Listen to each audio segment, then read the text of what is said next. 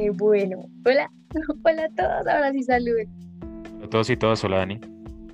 Hola a todos, todas, aunque solo hola.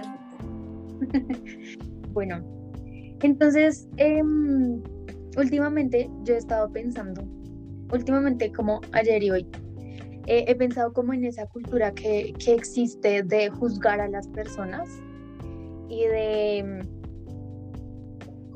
como, dañar a, los otros, la imagen, el buen nombre de los otros, solo porque sí. Y, no sé cómo o, qué podría pensar alguien en ese momento, o si es, o si simplemente no piensa y lo hace, pero, sin mala intención, ¿me entiendes? Como esa cizaña y el chisme. Eh, siento que es una cultura que nace de la desinformación y también como de la curiosidad, entre comillas. También podría llegar a ser difamación cuando es intencionado, cuando se habla mal intencionadamente, con, o sea, con el propósito de, como estabas diciendo, de, de dañar la, la imagen o el buen nombre de una persona, se comete una difamación. A mí se me ocurre, Dani, que eh, todo eso también tiene que ver mucho las redes sociales, me hace a mí, porque ahora con gracias a las redes sociales estamos expuestos al mundo. Y, y al estar expuestos, pues ya cometemos un error y todo el mundo lo ve, ¿no? Entonces ahí sí todo el mundo empieza a atacarte por lo que tú hiciste, ¿no? Y no sé qué tan bueno es, bueno, es bueno, es malo, no lo sé, pero eh, sí se me hace que también es por las redes sociales. El tema de, primero pues el del ataque, para empezar, ¿no? y, y, pienso en, en, ejemplos concretos ahorita con Colombia, sí, que en su tiempo pues también fue muy atacada, ¿no? Porque rompió los, eh, los virus del Transmilenio, fue una cagada lo que hizo, ¿no? Pero que finalmente él, ella paga y, ahora intenta ser una nueva persona, pero simplemente el país, la cultura, nosotros, a lo mejor no permitimos y por eso se la llevan a la cárcel. Y pasa lo que pasa con, con, con Alejandra Escarate también, ¿no? Que haya así, pues, todo el escándalo que hay detrás y finalmente no pasa nada con ella. Entonces, pienso que eso tiene que ver también con, Pero primero pues con el pensar, ataque. Eso me hace pensar en lo opuesto, como que las redes sociales nos ayudan a informar. Entonces, esa, esa, esas señalaciones, eh, dices, esas, esas, esa parte que se juzga tiene algún fundamento porque uno lo puede ver. Pero el chisme como tal, inventar algo de otras personas, ¿de dónde sale? Envidia. ¿Y por qué? Sí, Pues sí. cada, cada quien tiene Eso sus viene de la envidia. Pues, parecer, Sí, creo que ca- viene- Ajá. Dale, dale. No, no. eh, sí, o sea, cada quien tiene sus, sus motivaciones personales a partir del contexto en el que esté, ¿no? Puede ser envidia o simplemente hay gente que por simple gusto de querer hacerle daño a los demás, como por, no sé, el placer de confundir a los demás y ver sus reacciones, cosas así. O sea, cada quien tiene como su- su- sus razones personales oscuras para, para hacer ese tipo de cosas, ¿no? Pero, o sea, esa clase de cosas se hacen también por envidia, ¿no? Si tú vas a inventar un chisme de alguien, es para hacer que tú estés bien, para hacerte quedarte bien a ti. O bueno, es una de las cosas por las que tú te inventas un chisme. Sí, o a veces pasa como un teléfono roto, ¿no? Como algo sucede y se va pasando así, como se va pasando el chisme, pero se va deformando. Y cuando llega, tal vez, cuando ese, cuando ese teléfono roto llega la persona que está directamente relacionada, pues esa persona se sorprende y piensa como que porque lo he visto en muchos casos, como que hay algo, una noticia, y cuando va pasando boca en boca se va exagerando y se va transformando, ¿no? Se va convirtiendo como en, en algo completamente diferente y cuando llega a los oídos de la persona en cuestión, esta persona se sorprende porque dice, pero ¿por qué dicen esto de mí que por ahí no tiene nada que ver con lo que en realidad sucedió? O lo están exagerando demasiado. A veces creo que obviamente hay, hay situaciones específicas en que, que, ciertas personas sienten envidia y resentimiento, rencor, lo que sea, hacia, hacia otra persona o hacia otro grupo de personas y tratan de, lo que decía María, de difamar, ¿no? Inventar toda, toda clase de, pues, de mentiras sobre, sobre alguien o algo. Pero en otros casos también es como la exageración o sí, la transformación de la historia a través del, de, ese, teléfono roto y termina siendo como algo completamente diferente y la persona afectada piensa que de pronto la, alguien le quiere hacer daño y lo está atacando, pero puede que simplemente en el, en el boca a boca, en el, en el teléfono roto se haya, eh, se haya transformado muchísimo el chisme original, por decirlo de alguna manera. Yo, yo tengo algo que decir con respecto a eso que mencionas. Yo creo que eh, hay, un, hay un tipo de mm, exageración que vende, o sea, una invención, un chisme que, que, se vuelve así de grande porque necesita llamar la atención y es como una estrategia para vender. Hay otro que utilizan eh, los gobiernos o las autoridades como la policía o el ejército, por ejemplo, para exagerar un, digamos, un operativo o una actuación de ellos. Entonces, para justificar sus actos, los muestran como cosas heroicas o como, como super operaciones, pero en realidad lo que, lo que hacen son otro tipo de cosas que no ameritan nada de, de, presumir o, o de orgullo. Entonces sí está esa estrategia de crear ese, ese rumor para, para empezar a llamar la atención. Em, y creo que, que, muchas personas lo utilizan porque, porque funciona realmente. Inventar historias. ¿Cuál es la necesidad? Es, eh, eso es lo que, a mí, lo que a mí me hace preguntar, ¿no? podemos tal, tal, vez especular. ¿De dónde nace esa necesidad de, de, querer hablar de alguien, de los demás? ¿De dónde nace? Eso me llama mucho la atención. Perdón, O sea, yo creo que eso es inseguridad. O sea, a veces uno piensa que uno es aburrido, pero en realidad no es así. Simplemente trata de compararse con los demás. Entonces, si yo escucho que alguien tiene una historia mejor que la mía, pues obviamente yo me voy a inventar un chisme. Y ese chisme después va a ser reproducido por el morbo de las demás personas. Y luego pasa lo que Leo decía. Ya eso empieza a acumular, acumular chismes y ya llega la persona que debe ser y queda como, pero yo qué o qué. ¿De dónde se sacaron eso? Entonces yo creo que eso también es inseguridad de las personas. Y esa inseguridad de las personas no significa que una persona sea mala. Muchas veces la inseguridad de las personas tiene que ver por parte de su familia, porque su familia es la primera cosa, las primeras personas con las que socializan en su vida.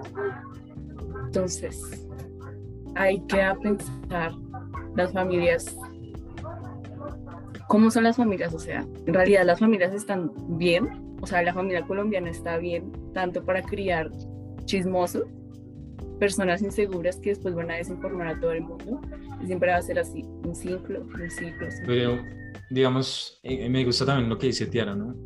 La parte de la inseguridad, pero esa parte de la inseguridad pues también viene como de por qué nos sentimos inseguros, porque, o sea, eso más o menos era lo que yo iba, ¿no? Como remitirnos pues o especular acerca de, de ese origen, ¿no? Que finalmente la, el como yo me siento seguro a lo mejor tiene que ver con pronto con todo el tema del ego, supongo yo, creería, que es la necesidad que nosotros tenemos de sentirnos seguros frente a, la, a lo social.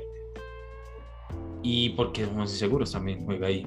Entonces a mí me llama parte también eh, eh, la atención. Primero pues también quiero conversar lo que dice Tiara, que es parte de la familia colombiana, que eso puede partir también porque crear una familia chismosa, pero también como especular acerca de, de ese origen del...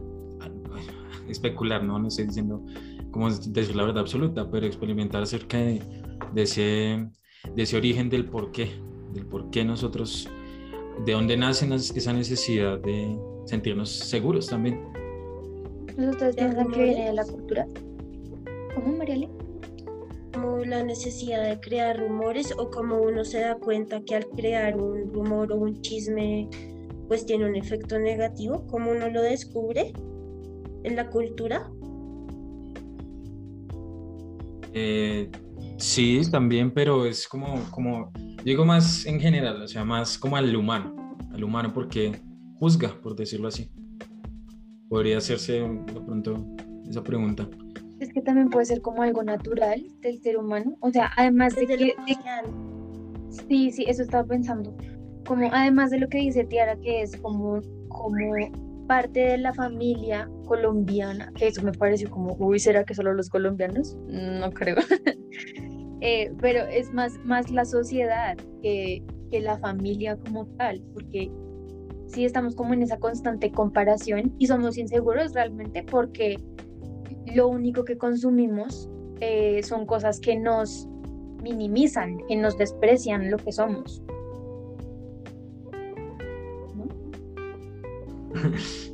Pues no, Es que, no. ¿sabes yo por qué dije familia colombiana?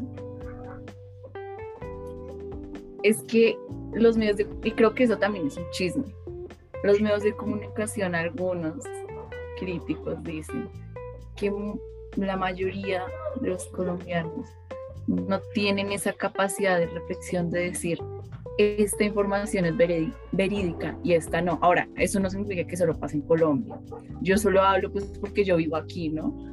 pero pues también significa que, ah, o sea, significa que en otros lugares, por ejemplo, yo que sé, Estados Unidos, que allá todo el mundo se quiere ir, allá también puede pasar, pero se vende esa idea de que el colombiano no, no tiene la capacidad de reflexionar sobre qué está bien, qué está mal, si se debe hacer esto, por qué se debe hacer eso, que también de cierta forma es información, no sé, como lo que decía Dani, información poco falsa porque está generalizando, cuando en realidad no todos somos así.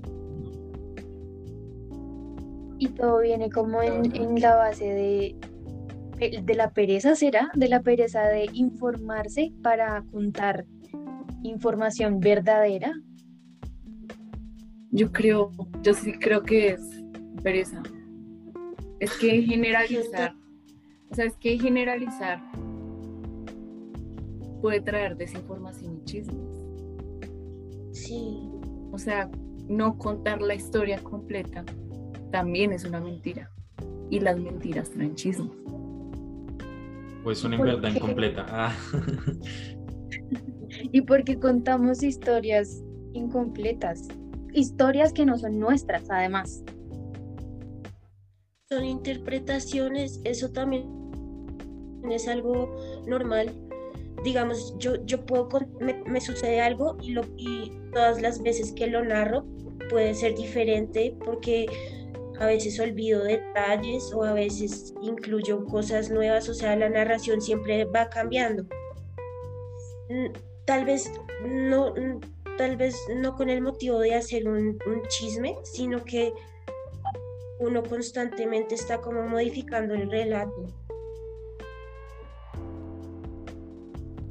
¿De verdad? Sí, o sea, como que no cuentas la misma cosa dos veces de la misma manera. La historia se modifica. Pero de acuerdo a qué? Pero es tu historia. Lo que tú entonces está bien. recuerdas.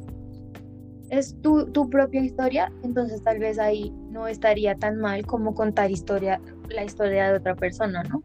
Son interpretaciones que van haciendo, no solo de mi historia propia, sino de cualquier historia.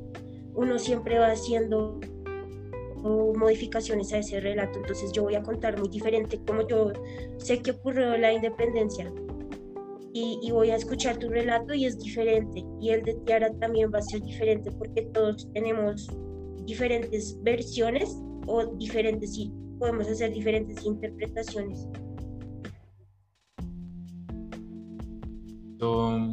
Eso,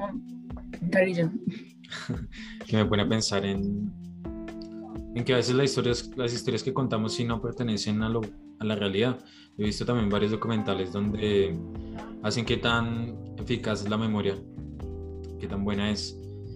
Y hacían un experimento de memoria y la persona decía, bueno, iban pasando personas y le decía qué colores, de qué color ya la prenda esa persona la persona dice, le llevaba este color, pero después pasaban y iban poniendo pruebas y al final no se acordaba y al final decía otra cosa totalmente distinta a lo que había pasado. Entonces, puede que las historias incluso desde ese punto de vista no, no correspondan a la realidad.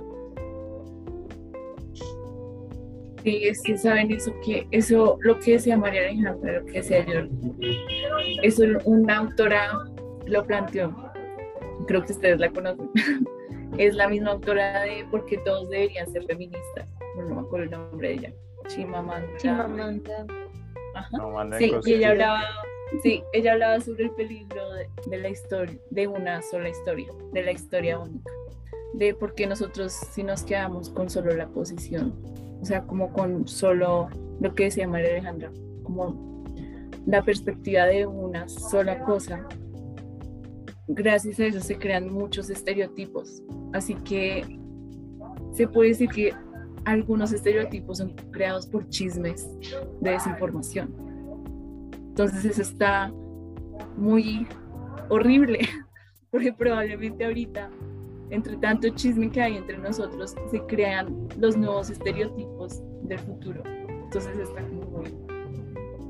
Entonces eso también me hace pensar en realidad, nosotros naturalmente somos chismosos somos, tenemos esa tendencia a reproducir estereotipos, reproducir historias que son únicas.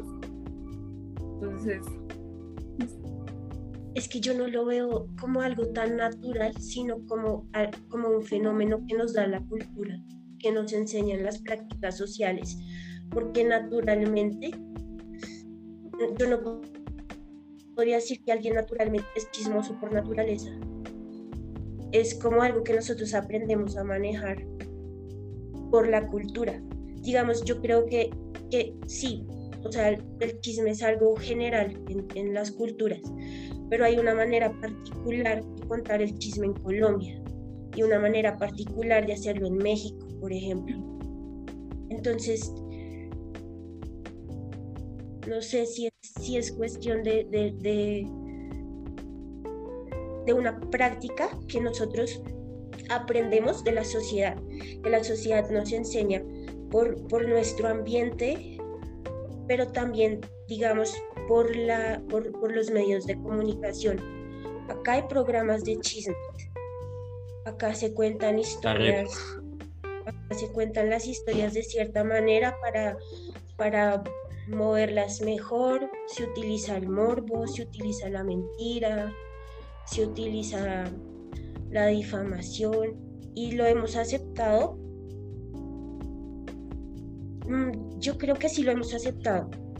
Ya no lo juzgamos tanto, ya el chisme no nos incomoda tanto. Antes, digamos, cuando yo estaba más cercana a la iglesia, sí el chisme era algo que era como más condenable. O sea, decir chismes era horroroso pero entonces ahora ya como, que lo aceptamos más, un poco más flexiblemente.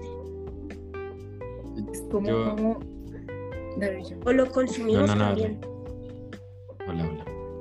Sí, sí, Mari estaba hablando sobre algo muy interesante que era la mentira. O sea, el chisme y la mentira siempre van a estar conectados. Entonces la mentira tampoco sería justificable. Y lo que decía María Alejandra de que eso viene como de una cultura de nosotros, de aceptar eso ya como normal, ¿no? Entonces es como, o sea, es muy peligroso, me parece muy peligroso porque estamos romantizando la mentira y el chisme. O sea, imagínense en ese nivel. No, de- aquí, que yo les esta mañana, ¿te acuerdas, Mar- Ma- Mariah? Que estábamos hablando con Sofía del efecto Mandela. Mm. Que esto consistía en. Es- no sé, no sé qué tan cierto sea, a lo mejor sea pseudociencia, sea pseudocientífico. Pero a mí sí ha me pasó. pasado. Sí, a mí me- también me y- pa- pasó. Digamos, a mí me pasó con el caso que yo les comentaba, que, con Pastor López. Yo a los ocho años yo, yo creía que Pastor López había muerto. Y, y resulta que se murió en el 2000, como en el 2018. Y yo, ¿qué? Pero Pastor López ya se había muerto.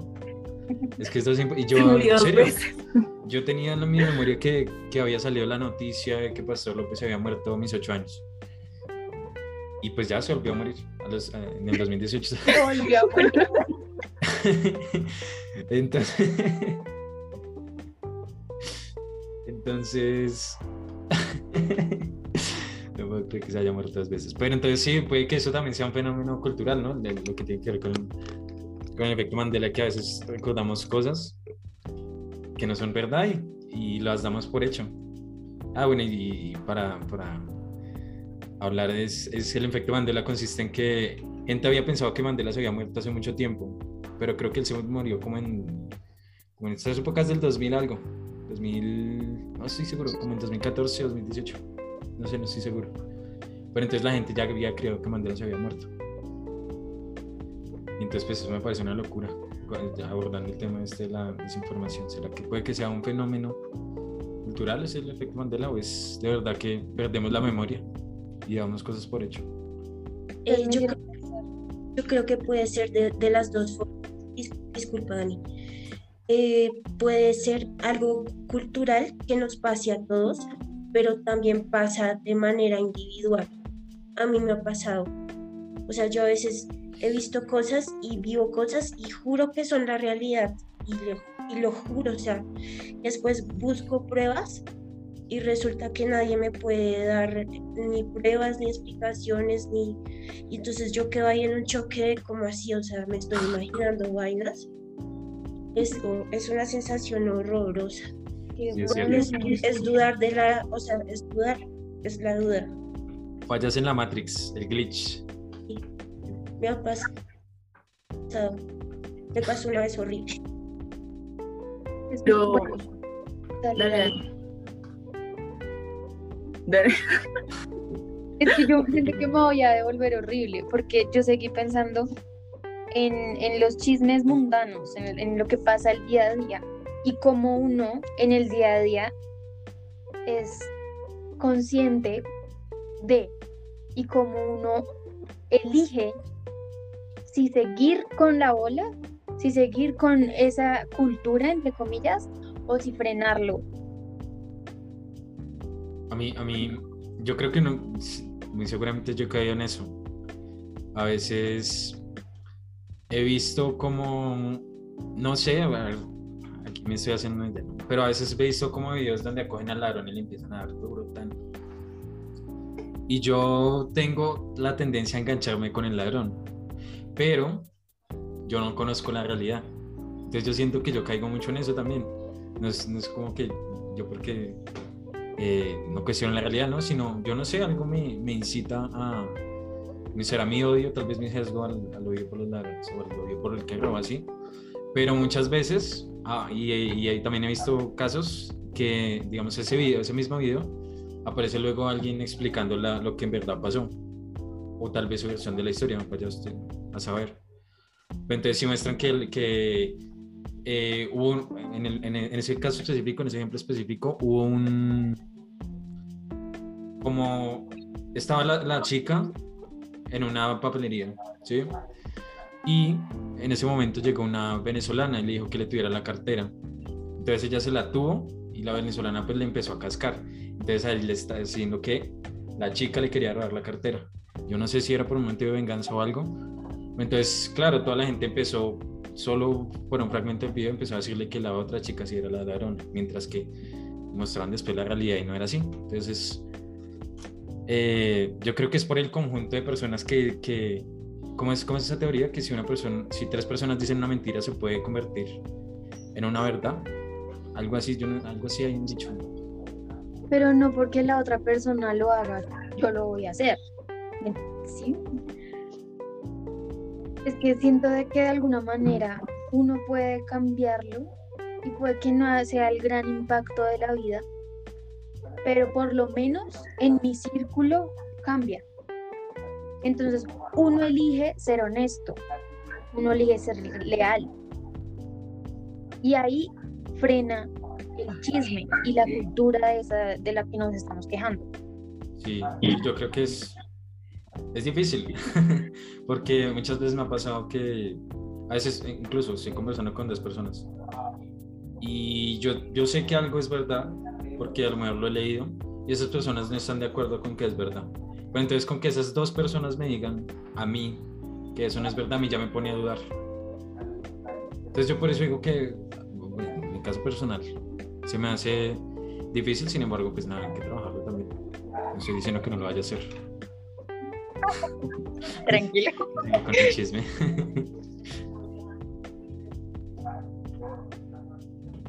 Ay, pero, o sea, lo que. Ah, me iba a decir, sorry.